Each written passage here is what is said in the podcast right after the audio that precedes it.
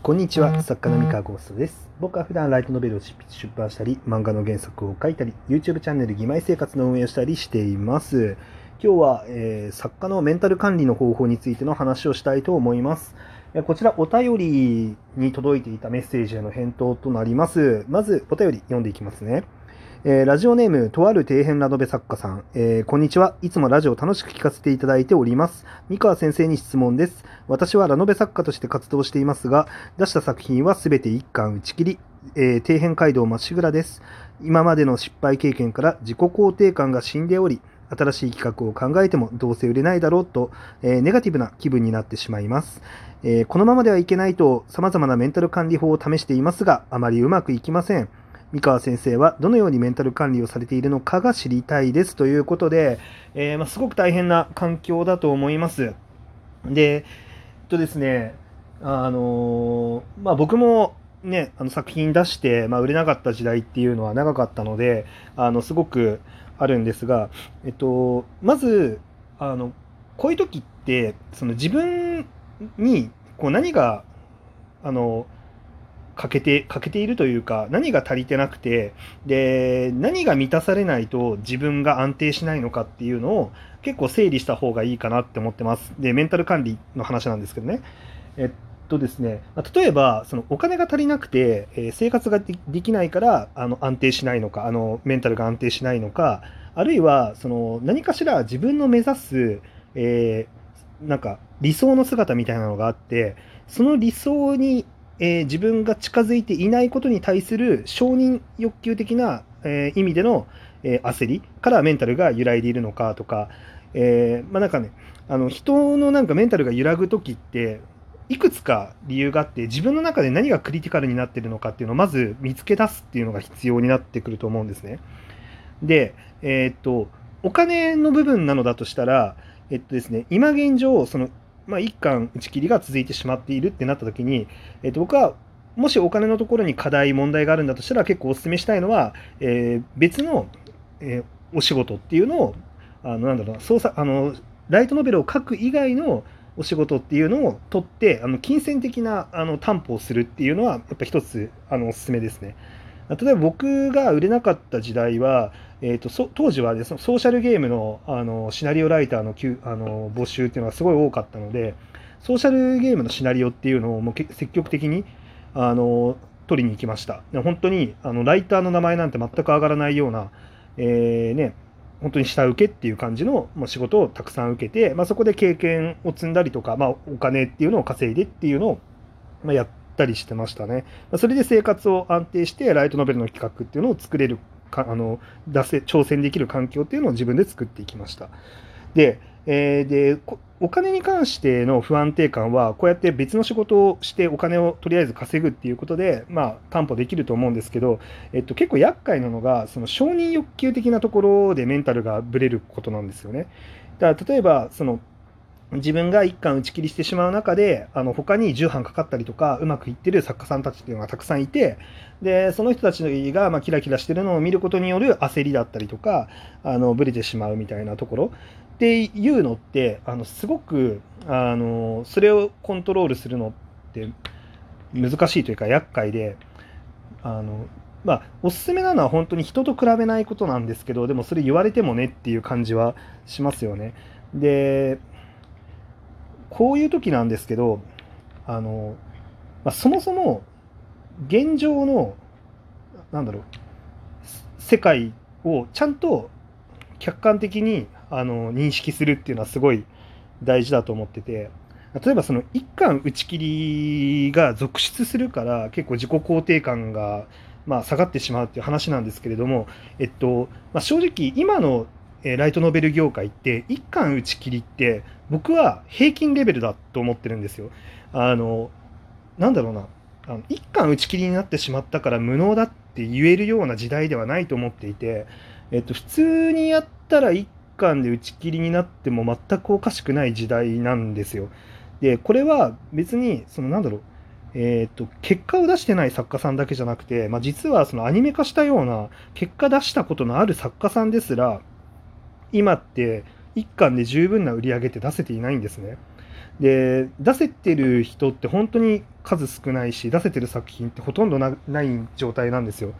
でなのであのもうこれはなんか自分が悪いというよりかはもう仕組みが悪かったりとか環境が悪いになってるんですよね今って。でそういう環境がもう悪い中で戦っている以上、えっと、マインドセットを結構変えなきゃいけなくて戦う場所を変えるつまりライトノベル市場じゃないところであの戦うっていうやり方を考えるかあるいは、えっと、その中であの戦うのであれば、えっと、失敗して当然っていうあのマインドを持った方がいいと思います。で、えー、各有、まあ、こうやってまあ偉そうにあの話をしている、まあ、僕なんですが、えっととですね、新作を出すときはあの一巻爆死する可能性って僕毎回考えてるんですよ。なんか今の時代爆死しないって信じられないんですよね自分の作品も。あのまあ、もちろんあの売れるとかその面白いって言ってもらえることっていうのをなんだろうなあの徹底的に突き詰めて、まあ、自分のでの中ではいけるって思ったものをやってはいるんですけど、まあ、かといって必ず爆死しないって自信が持てるほど今ライトノベル市場ってそこまでバブルではないんですよね。なので、まあ、僕もあの全く自信持ってないんですよ新作出す時。であのまあ、自信持ってないという言い方はおかしいですね、まあ、僕の中では面白いと思うし売れるって思うやり方とあの売れるって思う内容で発表はしてるんですけれども仮に売れなかったとしても、まあ、しょうがないなって思い思ってます。そう売れなかったら恥ずかしいとは全く思ってないんですよね。もう今の時代、本当に売れなくて当たり前の時代だと思ってるので。でなので、そういう場にいるんだっていう認識を持ってば、多分大丈夫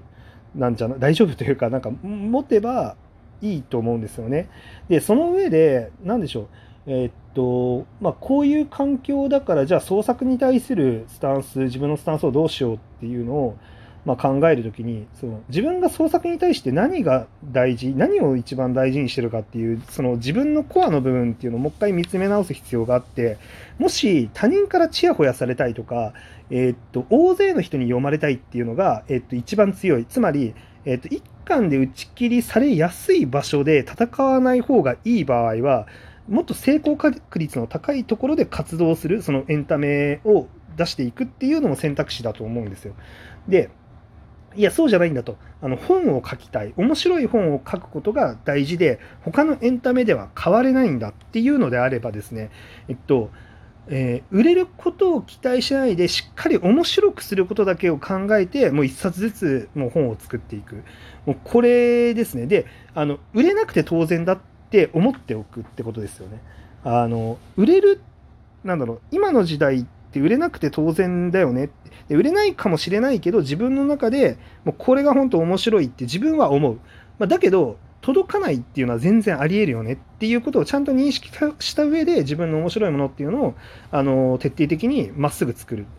うん、でえー、っと、まあ、一巻打ち切りになっちゃった時に困っちゃうことって、まあ、何かっていうと、まあ、作品が届かなくて残念だねっていう残念な気持ちと、あとはその金銭的なものですよね。お金が入ってこない。で、まずお金が入ってこないってことは、あのっていうことに関しては、あの、さっきお話しした別の仕事っていうのをするっていうことによって、ある程度は解決できる。とか、まあ、あとはその、うんとですね、まあ、出費を減らせばですね、あの一人暮らしだったらあの年収200 100万から200万でも生活できたりとかするんですよね、今って。で、まあ、一人暮らしじゃなかったとしても、あのまあ、他の仕事をしで稼げるぐらいの金額で暮らしていけはすると思うので、でうまくそこでしっかり生活を担保しながら、あの創作に関してはもう自分のあの徹底的にもう、なんだろう、と、後悔しないものを作るって感じですよね。あのそう成功するかどうかとか売れるかどうかじゃなくてもう後悔しないものを作る。あの自分の人生の中であのこの本を書けたっていうあのことだけで満足だよねっていうものを作っていくっていうことですよね、うん、やって売れないことの方が多いから今は、うん、でなんかですねだからこう難しいんですよね。あの決してその今の時代本当に本が売れなかったからといって、えっと、自分に自信をなくす必要全然ないと思いますしあの本当世界って本を出すことだけじゃないと思うんですよね。あのなのでこうもう少しあれですね自分の中で本当何がこう欠乏になってるのかっていうところっていうのをちょっと見極めて意外とそれを満たす方法ってその本ライトノベルをこうやるとかそのライトノベルで重版をかけるとかヒットするっていうところを必ずしもやらなくてもあの自分の欠乏を満たせる可能性があるのででなんだろうだから重版かかんないとかその一巻で打ち切りになってしまうっていうことに対してあまり自分をなんだろうなうんとまあなんかその結果自体は全然受け入れるていうんですかねそのそんなに責める必要はないかなって思いますね。で僕自身はなんかそうやそういうふうにメタ的にあの市場のことを、まあ、そういうふうに見て、まあ、今って成功しなくて当然だよねって思っているのであの自分は結構その失敗しないあの失敗したとしてもそんなにダメージがを受けないっていう感じに、まあ、自分を持っていくことができてます。で、まあ、金銭的な担保も自分の中にしつつ、えーってことですね。だから本当にお金なのか、生存なのか、承認なのかって、まあ、自分が何が欠乏してて、あのメンタルが揺らいでるかっていうのをちょっと見極あの自分自身でちゃんと定義するっていうことを、まあ、僕はやってますね。はい。これがあのメンタル管理になります。まあ、全員に使えることなのかわからないんですが、えー、っと、まあそうですね、もしこの質問者の方のね、参考になったら幸いです。なんなかったらごめんなさいって感じです。はい、以上です。それでは皆さんおやすみなさい。